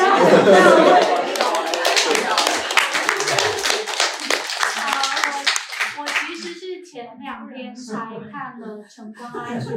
而且我我我没看过一，我是直接看二。嗯，然后它里面它里面其实会有很多 Q&A 跟很多第一人称讲述自己就。是很像自己在在跟同学对聊聊对对，天一样所以的感觉。它里面的那些内容其实非常具体的，嗯但是它又很含糊。而且关键就是你你你不是一个关键一点能够一点是什么哈？就是县城在县城里面生活的朋友，他有很多就是就是他可能他的妈妈或爸爸就来自县城周边的村庄。嗯，嗯对，其实我我是挺认同泽宏，就是就是在在往那个城城郊在延伸嘛。在延伸的这一个点，对。嗯，就我看里面的一些人讲述的内容，就很像是我前阵子在一个朋友的车上，然后那车上有三个人，然后一个已婚的男性就要跟另外一个是未婚的男性，然后推荐说他老婆的一个闺蜜，然后也是在小县城，然后刚考上公务员，然后什么什么父母是一个控制狂，然后他自己就是就是也很有野心想要出去，但是又考上公务员的吧？我，就是聊一些很琐碎的事情，但是最后会落到说双方的条件是什么样子的，然后合不合适，要不要认识一下这样子。就是我看里面的一些人的歌啊，就会觉得他真的很像是身边的事情，就是它很具体，但是这些人他讲述的东西有时候又是很含糊的，甚至自相矛盾的。他不是说会给你一个很具体的答案，说我在做一件什么事情，他只是呈现出一个状态，就是你会从这本就书就真的就游离，对对，你会从这本书里面看到说，哎，我平时听到的那些身边人的故事，它居然是很具体的记载在这本书里面。然后你平时你可能是会当成一个吃瓜群众，就在车上，你可能边按手机边听他们聊这件事情。但是当你看到这些事情、这些案例、这些人，他很活生生的记录在一本书上的时候，然后这些东西、这些人呈现出来的状态，它是会给到你一些思考的。就他给不了你答案，但是他会让我反观到说，哎，我我可能我不是漳州人，我也跟城关好像离得有有点远。然后我是一个厦门人，但是我是在我是在岛外，我小时候在岛外，然后后面再到岛内的，所以这里面其实会有很多个人的经历是会有一些重叠的部分。然后它它会让你思考到你个人的经历，包括说刚刚九龙有分享到他阿妈的一个生活史。你甚至会去套你身边的一些亲戚网络，跟你的家庭网络，到这些个案里面，然后到这些所谓的历史切片里面去，然后你会觉得这个事情真的是值得去思考的。因为我是会从这本书里面觉得还挺惭愧的，就是我好像之前从来没有花很多精力跟时间去想过这部分，就可能你会花很多时间在呃个人的，比如说你现在的社交网络、你的朋友、你的工作、你的事业。但是那个你走出来的那个家庭网络跟亲戚网络，就是这部分其实这部分的牵扯，是你看这本书的时候，你会有意无意的去留意到的。所以我会觉得这个是我看这本书最大的一个触动吧。就我可能没有办法讲到很多我个人关于城关、关于张破，虽然我有很多，比如说我们我们的杂志也做过云。云霄假烟，就是我们有一期是做中，就第一个有一期是做中国香烟的，所以要采访云霄假烟。包括我高中最好的闺蜜也是云霄人，然后假假烟，我还他家真的是做假 烟，包括我有我有我有。但是事实上，我我们反过来说，为什么云霄会有假烟？其实核心是从清代开始，我们就就有的一个烟草的贸易。这个其实，在在当时算是闽南人去菲律宾把那个烟草种植技术学回来了。学回来了以后，包括在龙岩啊，在漳州，其实你你看那样，可能就是呃，也呃，可能就是解放前的一个日本的对对对福建对闽南的这个资源调查地图，你会发现有很多烟叶的产区。嗯，那事实上。其实核心为什么会做假烟？其实其实还是我历史上有制烟的传统，只是说烟这个东西它特别的呃相对比垄断国家垄断行为嘛，所以变成说你嗯，但是我觉得后来云霄的假烟还是有。其实云霄它是原本是有烟厂的，对，然后那批做。假假烟的那批人，他其实是原本烟厂的工人，其实就是以前社会力量的垄对对对，包括那些技术、那些机器，它其实都是遗留下来的。然后当时可能那个厂可能就是要不存在了，倒闭了。对对对，然后那些人就自谋生路，就开始做假烟，所以是也是这样传承下来。我觉得漳州就很好玩，它就真的是闽南三个城市里面最很独特的一个存在。它曾经最两。两大支柱产业，一个做烟嘛，还有一个做糖。啊，对糖。糖，其实漳州的糖厂也是一个很很奇妙的地方。就以前他说那个糖厂在漳州算小社会，就是大家现在如果去漳州市区，可以去它原有的这个糖厂的那个范围里头去去去去逛一下，其实挺挺挺奇妙的。就是它的整个生活区，就是真的是独立生活区，它有自己的。游泳池、自己的幼儿园，然后自己的一个大的一个一个一个国营厂的一个状态。但是后来，就是因为漳州的糖在我在烘焙界以前算挺挺好用，就是那个白玉兰，它的那个洁净度又很高，然后它放很久又不容易潮掉，所以呢后来就，而且白玉兰其实卖的也不便宜啊。嗯，对，但是后来奇怪就就慢慢的就没了。对，那可能现在。漳州最支柱的一个产业就是，还有就是做那出口的各种食品罐头嘛，就是有有一个牌子叫水水仙花，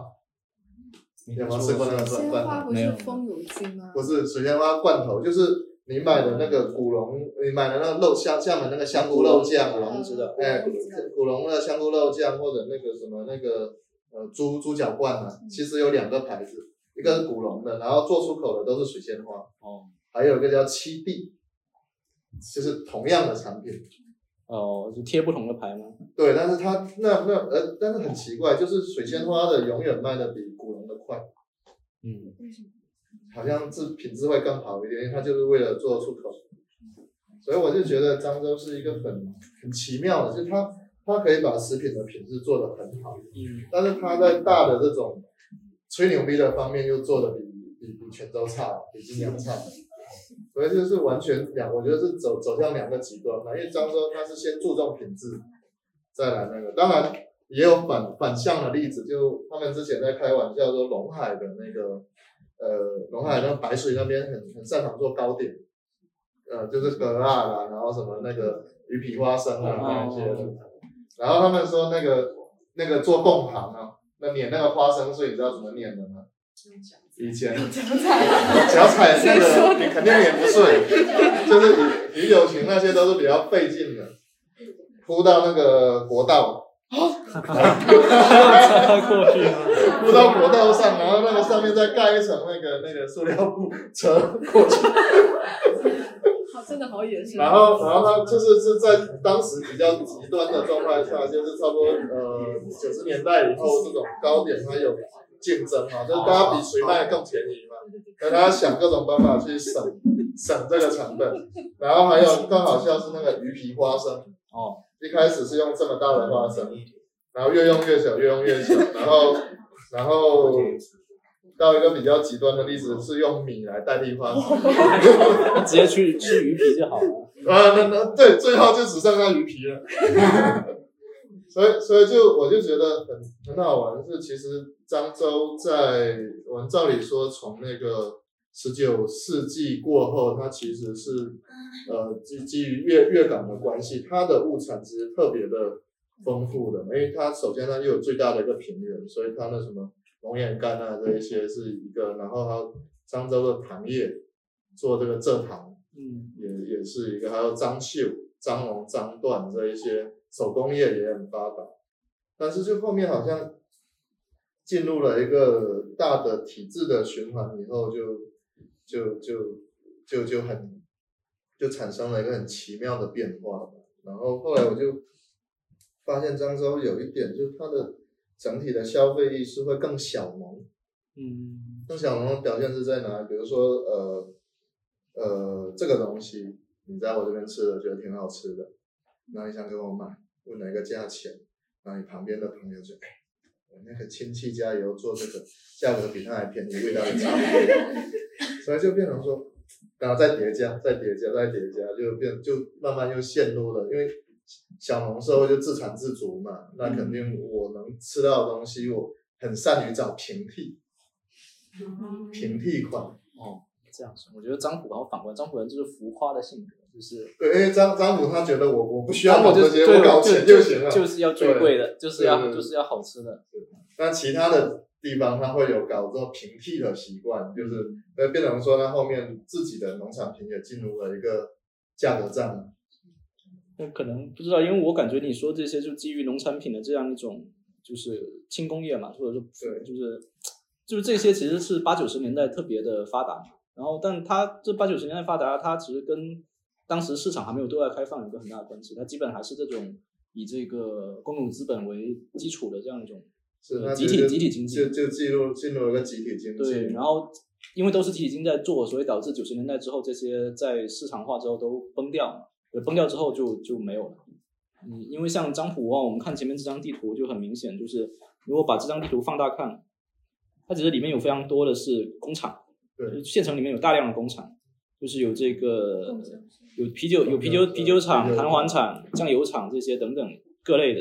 就是包括在乡，就是在一些下面的乡镇的这个集镇上面也会有也会有工厂，然后这些它其实都依赖于一个旧体制嘛，就是四九年之后的一个旧体制，然后可能是因为当时没有其他人，就是这些基于物产的生产都依赖这些，所以导致九十年代之后我们不太能够看得到这样一种小镇的这样一种工业化。对，对，因为我其实个人不是很喜欢，就是说，你明明漳州就是一个以农业物产资源基础为基础的一个县然后结果一个地方，对你非非要抓什么重工业，我就觉得特别扯这个事情。因为我我我我比较经常去的就是那个进发宫，就在漳州市区那个江滨公园那个有个庙在船上的，然后进发宫刚好对面的那个水岸线就是那个呃那个片仔癀跟那个呃对跟那个祥祥路酒酒呃不是祥路是那个什么百祥酒店，它那边算是漳州就是最最主要的一个就是它它的就是它的九龙江这种河岸线的一个景观嘛。所以他那边的标语很好玩，嗯，就是前几年还是那个呃大抓工业抓大工业，嗯，然后最近好像是什么江山是人民的江山，就是我们有时候经常去庙庙里面坐在旁边泡茶的时候，就会看，哎，前面的标语有没有变，所以就就觉得很很很有意思，就是包括漳州的整个城市性格跟泉州完全不同的一个地方，就是在这里，就是一个在。在这种农业经济的状态下的一种会比，因为其实我老实说，争论吃的话，你去漳州的性价比会比泉州高很多。对了，对了，对，而且而且每个县城都有每个县城的花样。那现在只是说，还是过分的强调了体制跟大大的东西，但事实上，它会有点忽略了就是民间自己的一个一个活力的存在。对。我觉得可能因为我刚看的时间，时间的关系，我会想说接下来这部分，因为我们现场的人比较多嘛，而且我发现好像很多人对，不小心又聊了快两个小时，就是 就是现在好像很多人对于漳州还有城关好像都挺熟悉的，所以我想说有没有大家呃可以提问题，或者是说。有一些自己想要分享的一些关于 漳州或者城关，或者说闽南地区的一些一些东西，可以聊一起聊一下。因为我们电台也有一个 call in 环节嘛，我们就可以把把 call in 把这部分当成现场观众 call in 进来。有没有人想提问或者是做一些分享什么的？完蛋！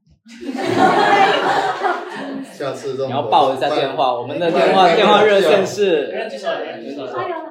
呃，就是我想问一下第二位分享者，就是呃，因为我自己是学宗教研究的，然后呃，就是那个 PPT 的那个背景图。哦。那个很有趣，背景很久。哦，这个吗？对，就是它是在哪里，然后是一个什么样子？嗯。这个是在古雷，就是它是一个，呃，它所在那个村叫古城村，然后在明代是一个是卫所，然后它是山上的一个佛寺，就是按照原来的拆迁规划，就是半岛上面的所有庙都应该是要拆掉的，但是遗留了几个庙，这是其中一个，就是一共遗留了三个庙，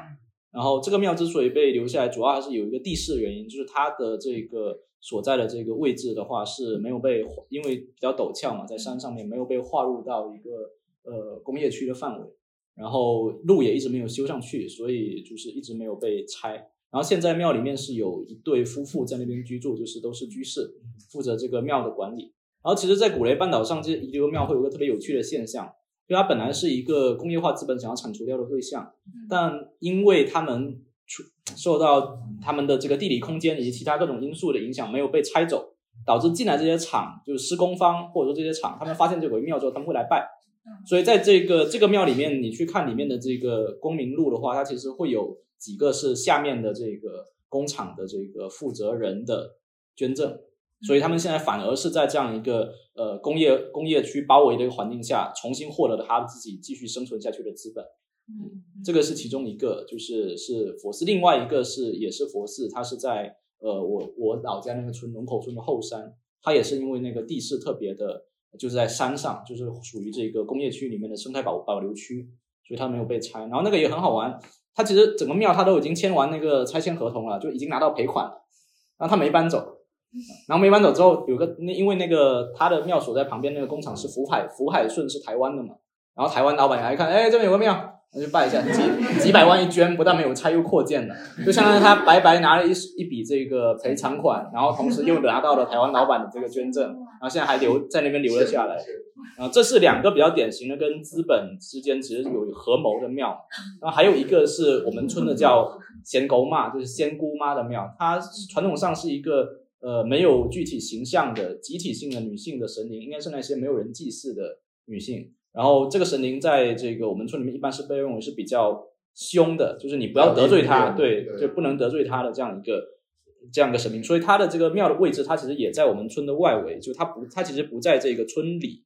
它其实是在我们村的这个这个位置，就我我上面有标注出来，刚刚比较边缘的位置。对，这个位置仙姑妈庙。那这个位置其实它离工业区很近啊，它旁边就工业区，然后这边是这条是输油管道。那为什么它能留下来呢？其实很奇怪，就这里面就有一个我到现在还没有，就是就田野还没有继续去做嘛，就是解释不清的一个事情。就有一个版本就是说，为什么就这个庙当时要拆，然后施工队来嘛，施工队来就不叫推土机吗？推土机叫工作，结果这个刚要开始工作的时候，那个推土机就故障了，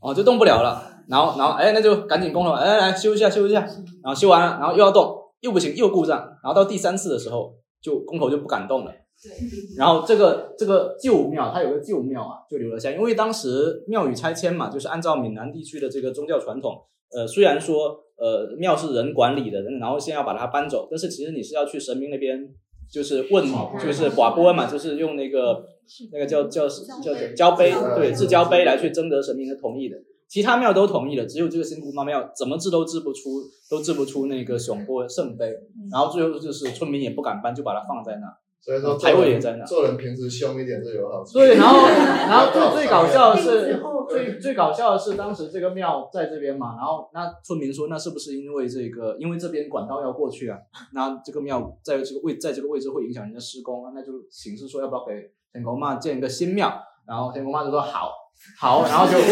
好，好，就在这边，就是就在往后面一点，靠山一点的位置，就这条路这边有条小路进来，这个位置有建一个新的庙。但建完之后呢，要去拆这个庙，就先就是还是不能拆，最后就导致这个搞管道基本上就插着这个神狗骂的这个庙就过去了。然后这个是一个在我们村里面会被广泛流传的一个口述的一个版本，但是我觉得，我觉得还是说这个故事本身其实有值得。嗯，有很多细节你可能会可以去再做进一步的一个检讨吧，但我会觉得是一个，呃，就就蛮值得研究。就如果你是做田野的话，就是我我我我会推荐你去我们老家做田野。有机会去。呃，还有就是呃，另外一个其实不是问题，是就是在听的时候，我就突然想到那个神仙村，就是呃北大历史系的有一位教授，他好像他有做过一个类似的。就是有个研究是照对没错对，他说那个万神万神殿，万神村对，也是说在那个呃现现代化文化当中一些村庙的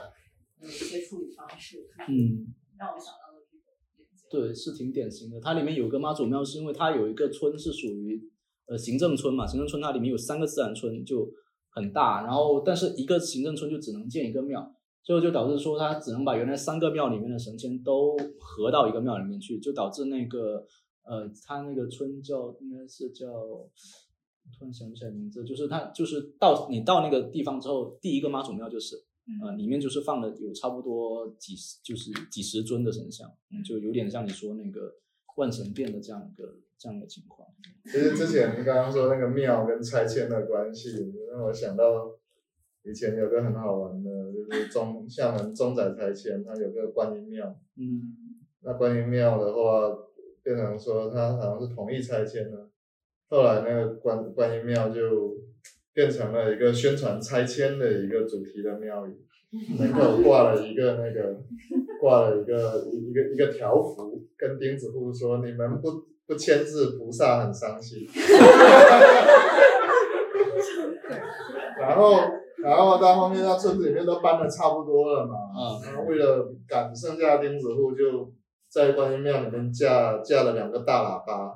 二十四小时播放大悲咒。没，那不是感化，那个就是，